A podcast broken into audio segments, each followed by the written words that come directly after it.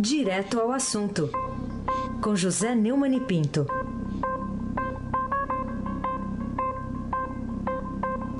Neumann, bom dia. Bom dia, Raíssen Abac, o craque. Bom dia, Carolina Ercolim, tintim por tintim. Bom dia. Bom dia, Almirante Nelson. Bom dia, Diego Henrique de Carvalho. Bom dia, Moacir Biasi. Bom dia, Clã Bonfim, Manuel Alice e Isadora.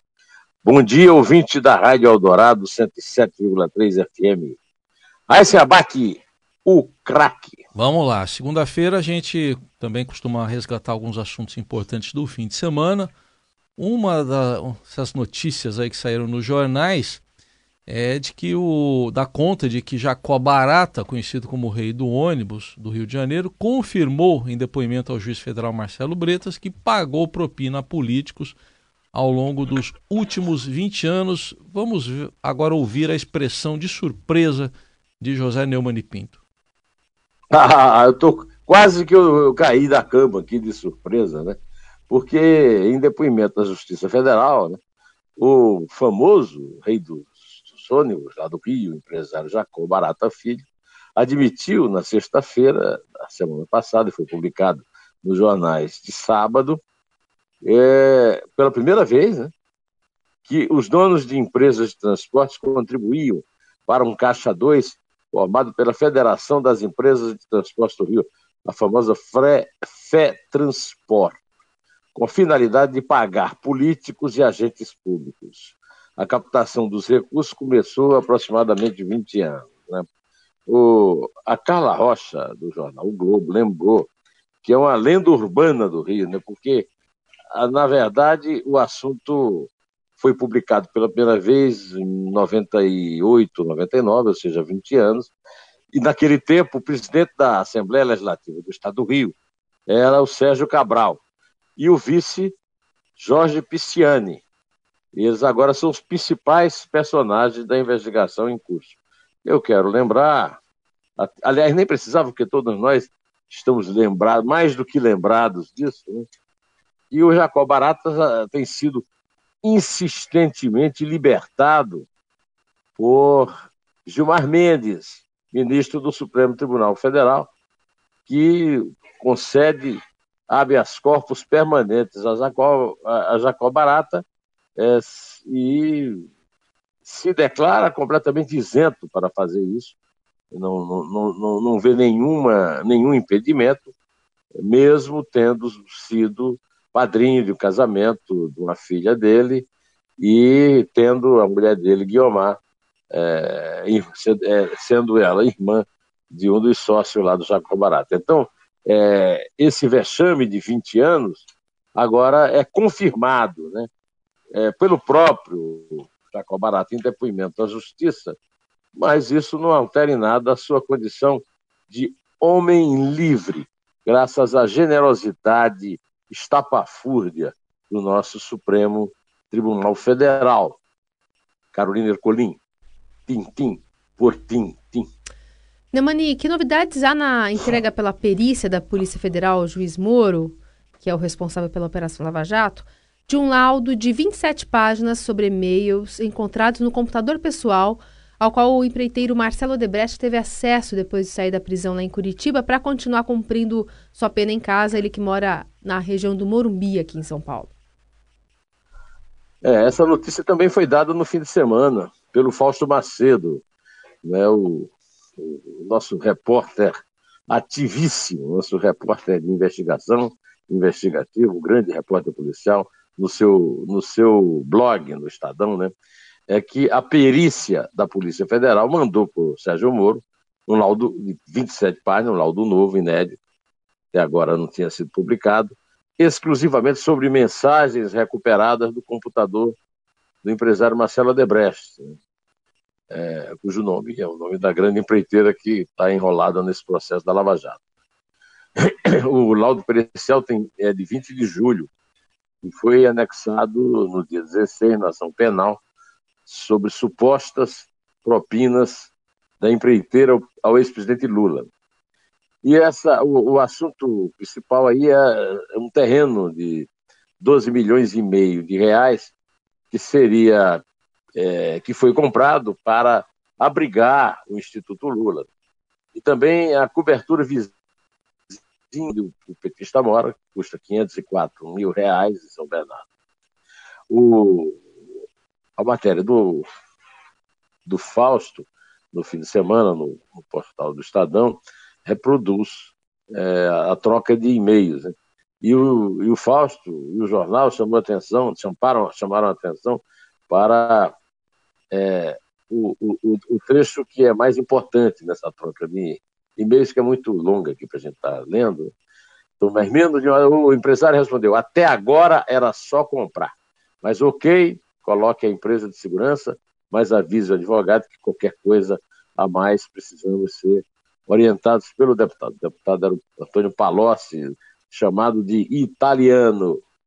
Ah, ah, o documento é um documento muito importante, tem, é, vocês acompanham o noticiário, sabe que o tempo todo o, os advogados do Lula negam que ele tenha sido comprado para doar para o Lula e tal, apesar de todas as, as evidências desses e-mails, são provas.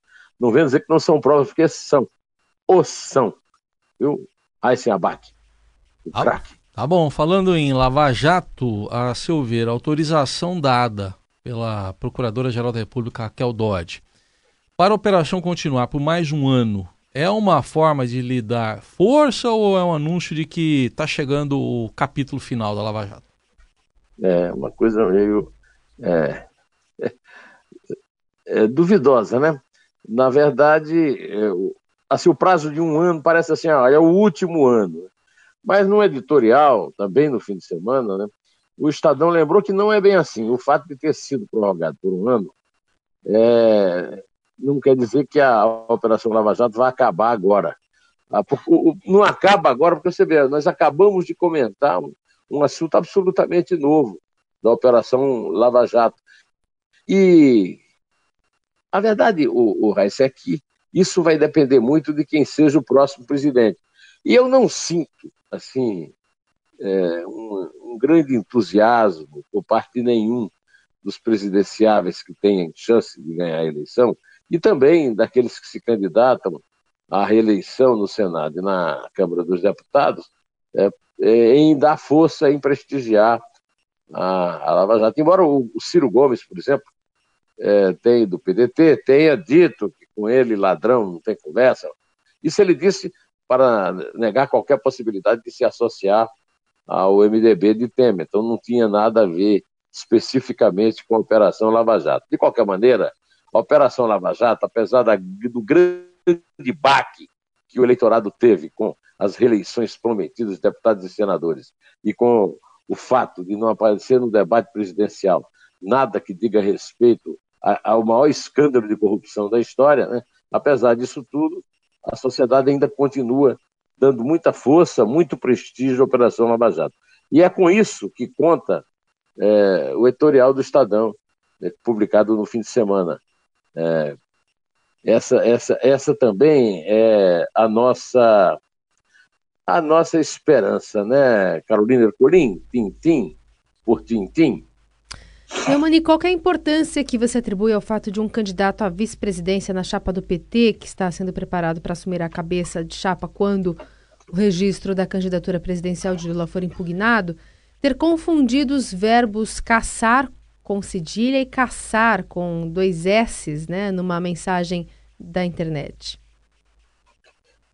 O José Fux, um dos editores lá do BR-18, o, o importante, relevante e consultadíssimo, é, é uma coluna, né, praticamente, um site no portal do Estadão, é, escreveu o seguinte: o petista Fernando Haddad, vice de Lula, e seu provável substituto na disputa pelo Planalto, usou seu perfil no Twitter para questionar mais uma vez o virtual impedimento do ex-presidente participar da disputa. Na publicação, porém, Haddad, que foi ministro da Educação nos governos Lula e Dilma, cometeu um erro grosseiro de português ao escrever caçar com cedilha em vez de caçar com dois S. e virou alvo de chacota nas redes sociais. Depois, é, aí o, o Fux reproduz, inclusive, o, o, o site é a chacota. Né? Depois, provavelmente envergonhado com o erro, ele apagou o post. Mas aí já era tarde demais, porque muitos internautas já haviam salvo a publicação que viralizou. O post do, do Fernando Haddad, está reproduzido lá pelo Fux BR 18, é: Eu acho que eles não leram o texto da Constituição que afirma que todo poder emana do povo e em seu nome é exercido. Como é que vão caçar? Caçar como caçar tigre, caçar leão, né? E não como caçar do tempo da ditadura, caçar o, o, o cidadão tal. O voto de 50 milhões de brasileiros que querem votar no Lula. Lula livre já, Lula presidente. Olha, o, o Carolina, a questão toda é a seguinte. O Fux lembrou que o um foi ministro da Educação e foi prefeito de São Paulo também. É professor da USP. E ele está tão é, é, interessado em que as pessoas consultem a Constituição, ele devia consultar o dicionário de vez em quando, porque é, o erro é muito grave, porque esse verbo caçar com dois S foi muito usado no tempo da ditadura militar, e caçar de caçada não tem nada a ver com isso, nem que ele quisesse fazer uma. aquelas, aqueles velhos é, gana moleque, dizer, olha, não é bem assim, eu quis dizer foi caçar mesmo, que o presidente está sendo caçado como um animal. Nem isso ele, ele teve coragem. Nem teve coragem também de pedir desculpa, sabe por quê? Porque esse pessoal do PT, e principalmente os, os acadêmicos do PT, tem um enorme desprezo pelo, pela língua portuguesa canônica, né? Eu já cheguei até a ter uma discussão com o um professor da USP petista, né? É, que, que defendia os erros de grafia e os erros de sintaxe, porque a língua ela é do povo, e o povo é que manda na língua. Né? Mas eu nunca ouvi falar que o povo eh, tivesse misturado os sentidos dos verbos. Caçar leão com caçar mandato ou caçar voto. É ou não é? Ai, sem abate, o craque. Tá bom, então, vamos seguir aqui. É... Será que é verdade mesmo que o PT emprega influenciadores digitais lá na campanha eleitoral do Piauí? Essa notícia já saiu no, no Globo, né? É, é, é uma notícia do Bruno Góes e da Maria Lima, do Globo, de que uma série de comentários nas redes sociais levou o Piauí a ser um dos assuntos mais relevantes do domingo, ontem, né, do Twitter. É, parecia ser uma onda no mundo digital, pode deflagrar um primeiro caso de suspeita de propaganda eleitoral ilegal na internet este ano. Foi descoberto a partir de uma sequência de comentários disparados por influenciadores digitais, entre aspas, país afora, elogiando e até pedindo voto para o governador do Piauí, Wellington Dias, candidato à reeleição pelo PT e favorito lá nas eleições. Segundo a matéria do Globo, né, dos repórteres que eu citei, os elogios teriam sido pagos. Há uma resolução do Tribunal Superior Eleitoral, editada no fim do ano passado, proibindo propaganda paga nas redes na campanha de 2018. Um ex-ministro do Tribunal Superior Eleitoral, ouvido pelo Globo, confirmou que pagar por comentários favoráveis a candidatos configura propaganda irregular. A punição é uma multa de até 30 mil reais, uma multa bastante insignificante. Quem denunciou o caso foi a usuária arroba PPP Holanda. Ela participava de um grupo, segundo o jornal Globo, arregimentado por uma empresa que recebia dinheiro para postar conteúdos de esquerda, mas não concordou é, com a defesa apenas de candidatos petistas. A usuária disse que o combinado inicialmente seria organizar uma ação séria de esquerda, não ação partidária. Né? Depois de receber orientações para escrever mensagens elogiosas a Gleisi Hoffmann, Luiz Marinho e Elton Dias, ela resolveu romper com o grupo. E o estupim foi o pedido de apoio ao governador do Piauí. Primeiro, é verdade, há muito tempo o PT usa isso aí, às vezes já fez até matéria de capa sobre isso. É, existe é, é uma facilidade. É, da mesma forma que na campanha do Trump houve influência russa, né? É, na, nas campanhas brasileiras há muito tempo existe esse uso de robôs. Mas não é só da esquerda, não. É da direita. A diferença é que o, o, o Facebook, é, as redes sociais em geral, reprimem o pessoal da direita, mas não reprimem o pessoal da esquerda. De qualquer maneira, há uma grande rede também de apoio a candidatos de outros partidos, da direita, da esquerda. Eu não tenho é, nada contra fake news, não. Eu acho que fake news é um problema que o, eu que me livro deles, né? Ah, e quem fica lendo propaganda de candidato no, no, na internet, no Twitter e qualquer coisa de redes sociais, é, deve saber que aquilo é propaganda mesmo. Só que é contra a lei. E se, se descobrir que houve a coisa e se provar a, a aí a coisa muda de figura. Aí realmente é um processo já na justiça eleitoral e não tem nada a ver com questão de fake news. É ou não é? Carolina Ercolim, Tintim, por Tintim. Foi com paradinha agora. É. Ô, Neumani. É, o meu medo era de chamar a Carolina de Catarina de novo. Ai, meu Deus do céu, não. Agora a gente já sabe que Catarina é a sua cunhada e tá tudo bem, tá tudo bem. Catarina é minha né? cunhada, minha cunhadinha é muito querida, mas você também é muito querida, viu, Carolina? Muito obrigada, Neumani. Bom, vamos para a próxima pergunta. Que consequências poderá ter na decisão do Tribunal Superior Eleitoral a declaração do relator dos 16 pedidos de impugnação apresentados ao TSE o ministro do Supremo, Luiz Roberto Barroso, de que um país cuja jurisprudência mude de acordo com o réu caracteriza um estado de compadrio. O ministro Luiz Roberto Barroso abordou esse tema eh, da mudança da jurisprudência quando falava sobre a possibilidade do cumprimento de pena após sentença em segunda instância. É, no mundo inteiro, Carolina, no mundo civilizado, nas grandes democracias, o, o, o preso, você, é, você já vê muitos. O Heisen, por exemplo, que é viciado em filme de julgamento, o cara sai é, do julgamento direto para a cadeia, primeira instância. É, no Brasil, existe uma preocupação enorme né, com o erro judicial. Então, tem até um filme famoso de uma violência contra os irmãos Naves, um filme do Roberto Santos, clássico do cinema brasileiro, com Raul Cortez e o Luca de Oliveira. É, a questão toda é que é, nós já tínhamos resolvido isso no Código Civil de 1940, com essa concessão que já é, é a começar a cumprir a pena depois da segunda instância, que já leva algum tempo. Agora, como tem um caso específico do Lula, que, está, que foi condenado, preso e cumpre pena, aí a coisa virou um, um problema político. Aliás, é, é, bom lembrar que os, o pessoal da, da greve de fome já, já acabou a greve, já comeu o seu pratinho. Né? E então fica essa discussão, a discussão bizantina. O Supremo já resolveu sobre isso. É cedo demais para estar mudando a jurisprudência do Supremo, só porque o Gilmar Mendes já, já mudou. Agora o Barroso tem razão. É, isso aí é coisa de compadrio, é coisa de culto à personalidade. Heisen Abac, o craque.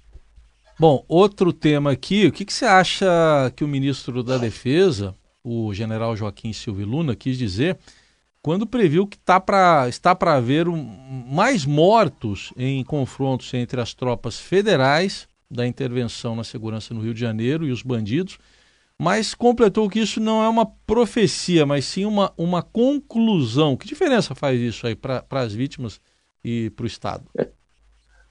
Segundo o general, na entrevista ao Globo, enfrentamentos entre grupos rivais tendem a se intensificar e gerar mais mortes isso não é uma, profe uma profecia, é uma conclusão.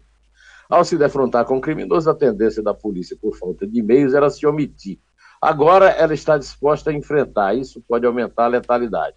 A ação da polícia não é matar, ela vai para tentar prender. Do enfrentamento pode surgir a morte, disse o general, o ministro da Defesa, numa solenidade em que o, o dia do soldado foi antecipado de sábado, 25, que era o dia correto, para sexta-feira, 24, né? Quer dizer, para ser um dia, para ser um feriado a mais aí para os fadados. Né? O general Lime Silva é, não explicou por que, que não é uma profecia. Era tão importante para dizer para ele que não é uma profecia, mas é uma conclusão. E nós vamos ficar esperando que ele explique, né? porque não dá para adivinhar. Carolina Ercolim, tintim por tintim, porque na mesma solenidade em que se comemorou por antecipação o Dia do Soldado, né, que seria sábado, na sexta, o comandante do Exército, General Eduardo Vilas Boas, criticou o que ele chamou de autoridades locais por nunca terem tomado atitudes que ajudassem a reduzir o índice de violência nas comunidades, hein? É, o general também fez considerações sobre a crise política, viu, econômica e institucional que vive o Brasil. Segundo ele, o Brasil é um grande país que não consegue vislumbrar um projeto para o seu futuro, nem tampouco identificar qual papel exercer no Concerto das Nações. Tem um artigo muito bom do Gabeira no Globo hoje, lembrando a frase famosa que é atribuída ao De Gaulle de que o Brasil não é um país sério. E ele acha que o Brasil é um país folgazão, como a França antes era assim considerada, e faz uma explicação muito boa da questão da frase, lembrando que seriedade significa educação. Né? O, o general o general Eduardo Vilas Boas disse que, passados seis meses da intervenção no Rio, apesar do trabalho intenso de seus responsáveis, da aprovação do povo e da estatística que demonstra a diminuição do nível de criminalidade, o componente militar é aparentemente o único a engajar-se na missão. A questão toda é a seguinte: essa é uma velha conversa que o Estado brasileiro não atende devidamente, eh, os índices é, lamentáveis que tem de é, assistência social ao povo, né? a questão da fome, a questão da miséria, tudo como grandes incentivadores da violência. Isso não resolve nada, constatar isso não resolve nada, nem transforma a intervenção militar na segurança do Rio, que é um grande fracasso, é um grande malogro, numa coisa que fez um sucesso. Não tem sucesso nenhum. Agora, como o general diz, goza de apoio popular. Na semana passada, a Datafolha deu uma queda do apoio popular na intervenção, mas isso é, era pouco significativo diante do fato de que a, a grande maioria da população do Rio continua apoiando simplesmente porque não tem alternativa. É, ou, ou, os militares intervêm, ou então a, as quadrilhas, os bandidos continuam tomando conta das ruas, mesmo na zona sul do Rio, nas, nas ruas asfaltadas, não, não apenas descendo do morro. Né? De qualquer maneira, é, esse tipo de análise superficial não ajuda em nada, nem a melhorar os efeitos da intervenção no Rio e, e da guerra contra a violência, nem é, a, a, as crises às quais o general se referiu. Né? Eu acho, inclusive, bastante problemático o fato do general ter uma doença degenerativa, o comandante do Exército, e não conseguir nem é, falar que alguém que tem que falar alguém que tem que ler uma nota dele, é, porque ele tem aquela doença, a esclerose lateral amiotrófica, aquela que matou o colega Rodolfo Fernandes lá do Globo e matou o, o físico Stephen Hawking.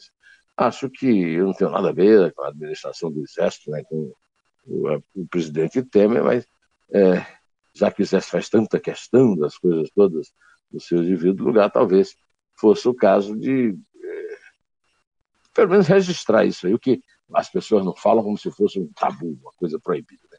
Bom, mas ah, para que não fale mais besteira, vamos parar por aqui, Carolina. Vamos contar, Carolina. Vamos lá, Bom, Carolina. Vamos. Comece por, comece por, por quatro. É. Porque 2 a 2 o Flamengo ontem, que vexame, que vexame. Bom, comece por quatro. Tá é. bom, soma dos resultados, né? É. Vamos lá. Não, é 2 e 2. 2 e 2. 2 a 2. 2 a 2. Então vamos lá, é 4. É 3. É dois? É dois. Ah, você faz o dois, tá bom. E o um, quem fica? O um é você. Ah, tá bom. E é um? em pé!